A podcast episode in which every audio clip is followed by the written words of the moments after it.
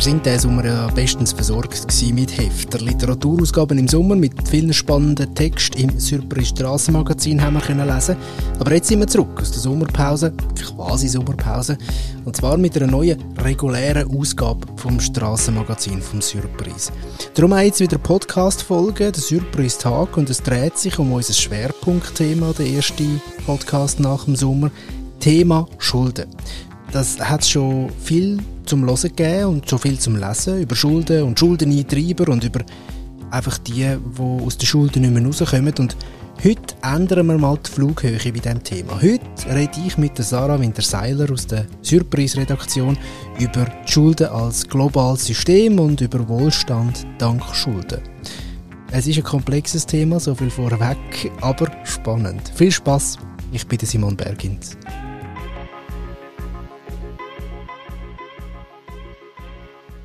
Wir haben ja viel über die geredet, die von Schulden auch profitieren oder von Verschuldeten profitieren. Jetzt reden wir aber noch über, etwas anderes, einen neuen Fokus, den wir jetzt da haben zum Thema. Was meinst du, bringst du her, mir einfach zu erklären, warum das jetzt zum Beispiel Staatsverschuldung ähm, aus Sicht von gewissen Ökonominnen und Ökonomen äh, gar nicht so eine schlechte Sache ist? Also Schulden mal in einer positiven Darstellung. Ja, also es gibt jetzt sogar auch auf der individuellen Ebene gibt es auch positive Schulden, sozusagen wie bei Hauskauf oder, oder Autoleasing oder so. Also es ist irgendwie sowieso sehr ambivalent, wie wir mit Schulden umgehen. Aber auf der Staatsebene ist es genau das war auch, also das habe ich auch am Anfang überhaupt nicht äh, verstanden. Es ist mir einfach aufgefallen, dass dieses Thema immer mal wieder vorkommt. Und jetzt gerade mit den Corona-Hilfen und so ist es natürlich, hat das nochmal eine neue Aktualität oder wir haben mal wieder darüber gesprochen. Und ähm, ja, und es ist tatsächlich so, dass es ähm, Gründe oder Momente gibt, in denen Staaten Schulden aufnehmen können und wenn sie diese Gelder dann sinnvoll einsetzen, sich damit zum Beispiel äh, erhoffen, dass das, das Wirtschaftswachstum ankurbelt und dann letztlich einen positiven Effekt auf die Gesamtwirtschaft und damit auch auf die gesamte Gesellschaft hat. So dass gleichzeitig zum Beispiel kann man ja auch äh, ganz anders, also noch viel äh, wie soll man sagen, basisorientierter oder so oder einfacher erklären, dass man, wenn man sowas machen will, wie eine große S-Bahn-Linie bauen oder so oder eine große Bahntrasse, wenn man das äh, von Staatsseite machen möchte, dass es sich da lohnt, das über Schulden zu machen, weil ja diese, ähm, der Wert dessen, was man dort baut, sich ja auch über die nächsten vielen, vielen Jahre hin sozusagen genutzt wird und es Sinn macht, dass man ähm, dieses Geld nicht aus den laufenden Steuereinnahmen von einem Jahr und von den Leuten, die dann in dem Moment gerade dafür arbeiten, sozusagen äh, bezahlt, sondern dass man das vielleicht eben auf, äh, auf, auch auf kommende Schultern verteilt, weil alle was davon haben. Du hast äh, dazu sehr einen informativen Text gemacht, äh, habe ich gefunden, über Staatsschulden. Da kann man äh, alles sehr genau, detailliert nachlesen im Heft, im Neuen. Jetzt aber zu dem Thema, das ich noch spannend finde. Äh, es geht ja immer auch um Wohlstand und das Wort tönt, wenn man es gerade so hört, es tönt nach Luxus irgendwie. Aber warum ist es wichtig als Gesellschaft, dass, dass man im Wohlstand kann leben kann? Ich glaube, damit ist tatsächlich nicht Luxus gemeint, sondern Wohlstand meint sowas wie, äh, dass es einer Gesellschaft grundsätzlich ganz gut geht, also dass man eine stabile Gesundheitsversorgung hat, dass man äh, politische Stabilität hat, dass die Menschen Zugang zu einem Bildungssystem haben und zu allen möglichen Dingen, die irgendwie so im Großen und Ganzen äh, von einem demokratischen und äh, stabilen Staat sozusagen bereitgestellt werden. Auch eben eine sinnvolle Administration und so weiter und so fort. Und ähm, ich habe es jetzt ja eben schon gesagt, dass Wohlstand bedeutet bis zu einem gewissen Grad einfach Stabilität. Also das heißt, dass, dass es, wenn es einem großen Teil der Gesellschaft gut geht, und, ähm, und möglichst viele Zugang zu, ähm, ja, zu Sicherheit und zu, ähm, zu so einer Grundversorgung, die wir sozusagen äh, für uns, uns erarbeitet haben, also diese Art Wohlstand, die wir uns dann erarbeitet haben, das bedeutet, dass die Menschen zufrieden sind und nicht versuchen, irgendetwas zum Beispiel über Gewalt zu ändern. Also es hat, hat ist, äh, ist ein Stabilitätsfaktor. Zugang zum Bildungs- und Gesundheitssystem gehört da sicher dazu und äh, weitere andere Sachen, dass man da nicht irgendwie sich, muss, sich wieder muss verschulden, dass man da Zugang dazu bekommt, zum Beispiel. Ähm, Du hast ja mit der Isabel Martinez geredet für die neue Ausgabe Ökonomin. Ähm, wir hören mal schnell ein. Viele, und damit meine ich auch PolitikerInnen und andere EntscheidungsträgerInnen, haben also irgendwann mal etwas Volkswirtschaftslehre an der Uni gelernt und reproduzieren diese Kenntnisse im öffentlichen Diskurs bis heute so. Es wird veraltetes Wissen weitergetragen, ohne die jüngere Forschung zu berücksichtigen. Sie meint, die öffentliche, der öffentliche Diskurs über Wachstum etc. Ähm, ich komme gerade ein bisschen ähm, ertappt vor, weil ich auch mal ein bisschen VWL hatte im Studium, aber ich bin kein Politiker und Entscheidungsträger.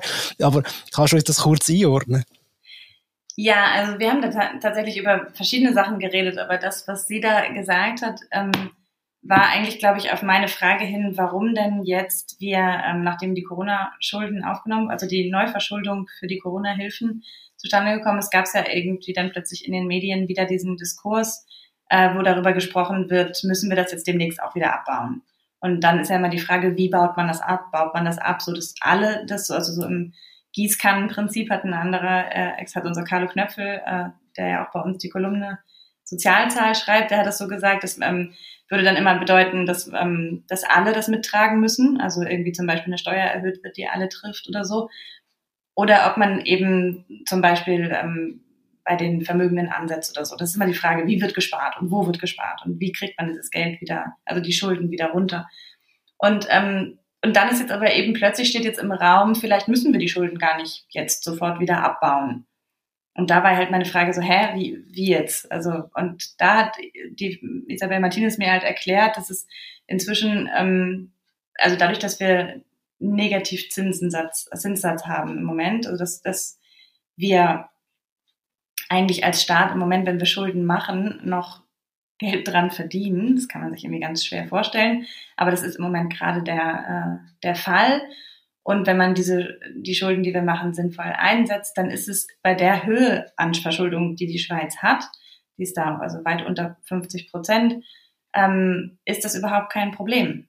Also das heißt, man kann auch einfach sagen, wir müssen das jetzt nicht sofort wieder abbauen. Wir müssen uns jetzt nicht überlegen, wie die nächste Sparrunde aussieht, sondern wir können das jetzt auch erstmal so stehen lassen. Genau. Ihr habt tatsächlich äh, über sehr, sehr viele spannende Sachen geredet, du und äh, Isabel Martinez. Auch da äh, empfehle ich wärmstens natürlich das Interview noch nachzulesen im neuen Strassenmagazin.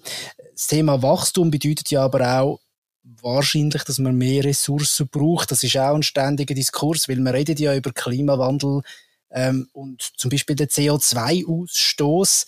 Kann man dann gleichzeitig Wachstum haben, aber gleichzeitig auch die Ressourcen schonen oder eben weniger Emissionen in die Luft rauslassen?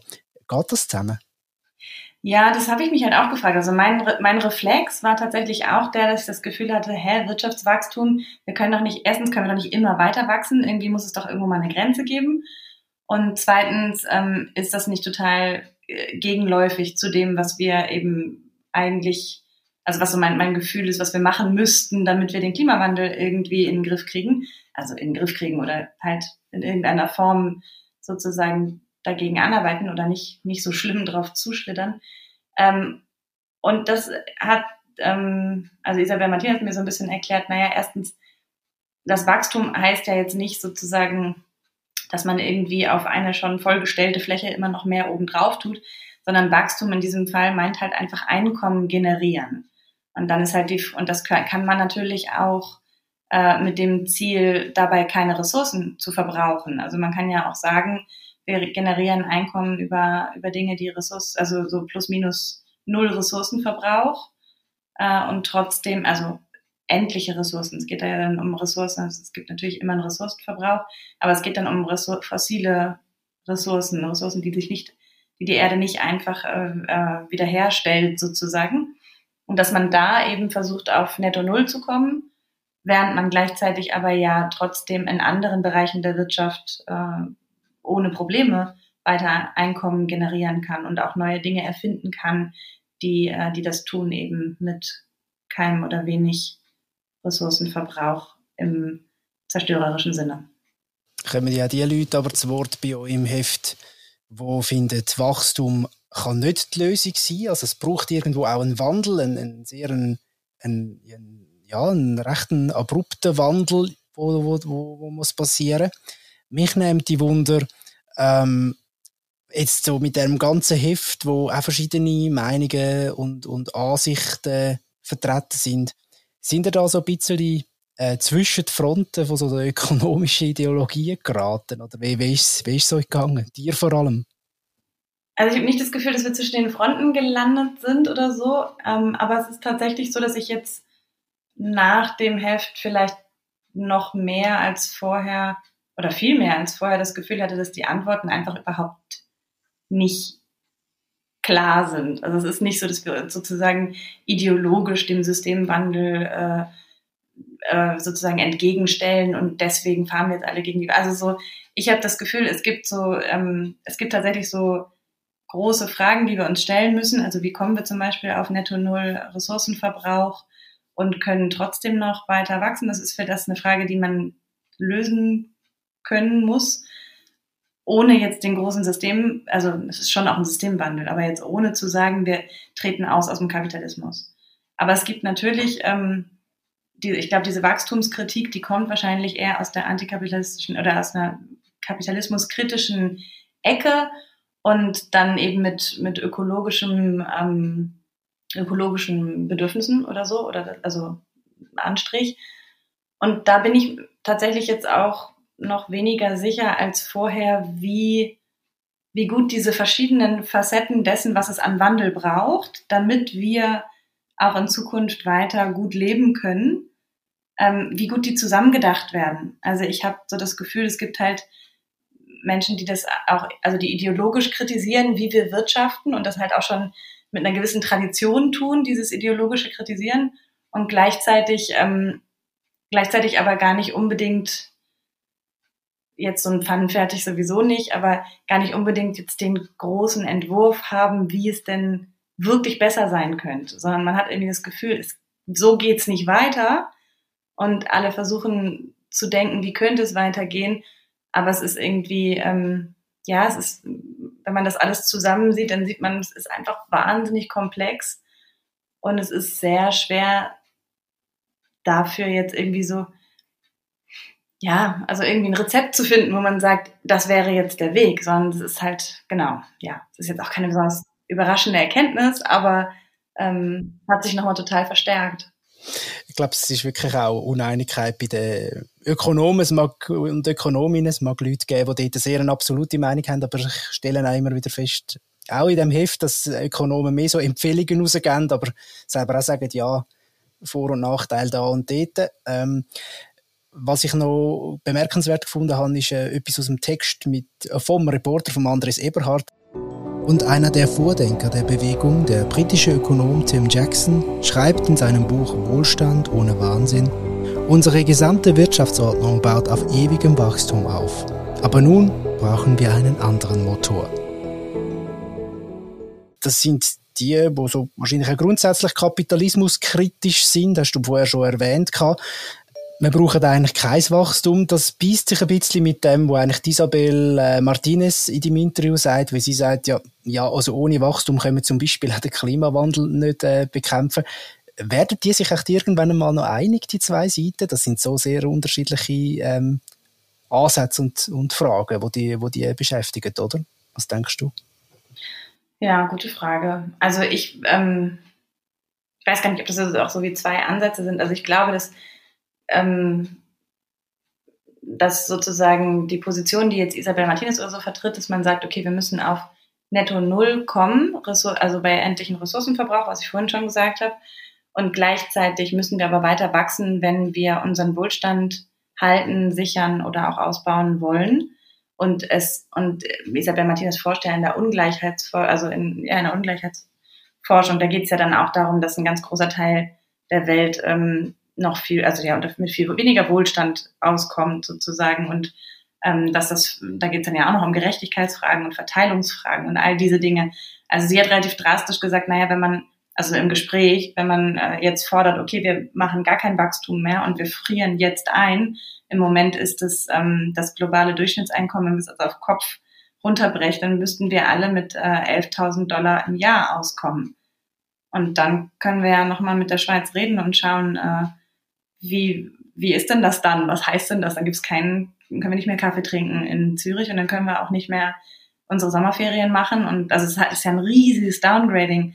Und ich glaube auch nicht, dass diese Menschen, die sozusagen so, also dass das, dass das, dass sie das wollen oder so. Also ich glaube nicht, dass man das kriegt man ja auch nicht politisch durch. Es ist ja auch nicht, man muss sich ja auch überlegen, wenn man so große Vorschläge und so große Kritik macht, dass man dann auch immer sich überlegen muss, dass wir mit menschlichen Widerständen zu tun haben und mit, mit, mit bereit, also zumindest wenn wir jetzt im demokratischen System uns bewegen und bewegen wollen, dann ähm, müssen wir die Menschen ja auch mitnehmen. Und mitnehmen heißt halt überzeugen. Und überzeugen heißt nicht unbedingt ihnen sagen, dass sie auf äh, drei Viertel oder mehr ihres jetzigen Lebensstandards verzichten müssen, sondern es muss halt irgendwie Wege geben, wie das alles zusammendenken. Es ist nicht, es ist, es ist ja überhaupt nichts Einfaches und auch überhaupt nichts, wo jetzt äh, wir jetzt irgendwie genau die Erkenntnis hatten in Zürich beim Kaffee.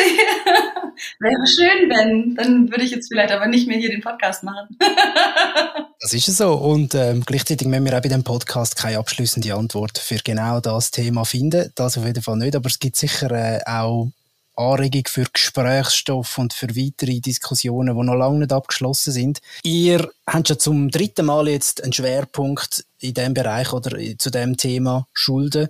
Und darum nimmt mich Wunder bei dir persönlich, Sarah, jetzt mit all diesen Geschichten, mit diesen Recherchen über das Thema, hat sich bei dir etwas äh, zu dem Thema, zu dem Begriff Schulden verändert in den letzten paar Monaten? Ja, also ich denke definitiv, dass sich was verändert hat und das wahrscheinlich, also auf verschiedenen Ebenen. Also ich habe natürlich unheimlich viel dazugelernt durch die Recherche, klar.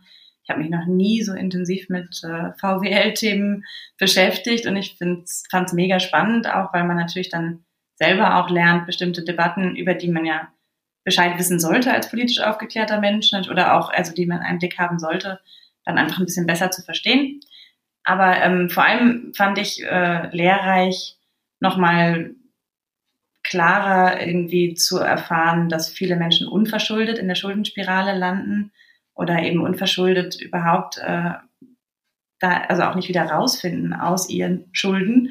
Ähm, das finde ich einen total wichtigen Aspekt, dass wir uns als Gesellschaft Gedanken darüber machen müssen, warum es, warum das passt, also warum wir solche Sollbruchstellen sozusagen haben, wo, wo Menschen ähm, aus welchen Gründen auch immer, dann plötzlich hinten runterfallen und, äh, und unglücklich und krank werden dabei zum Beispiel. Das finde ich ist etwas, was wir, ähm, was wir durchdenken müssen. Ich finde das einfach nicht richtig, dass, äh, dass solche, solche Mechanismen geduldet werden und dass dann auch noch Menschen, also auch noch andere Leute daran verdienen. Das finde ich ist schon ziemlich perfide und eigentlich einer Wohlstandsgesellschaft wie unserer nicht würdig. Und ähm, genau, und, und dieser ganze moralische Diskurs sozusagen, dass man Menschen, Menschen, aber auch Staaten letztlich, also weil das auf der großen Ebene, glaube ich, auch so ein bisschen ähnlich äh, damit umgegangen wird, äh, für ihre ökonomische Situation sozusagen verantwortlich macht, äh, indem man sagt, ihr seid selbst schuld, dass ihr nicht, äh, dass ihr da nicht rauskommt aus dem Schuldensumpf oder so da finde ich, könnten wir uns auch noch mal ein bisschen ähm, differenzierter mit auseinandersetzen. Das ist so ein bisschen das, was ich mitnehme aus dem Ganzen. Mhm.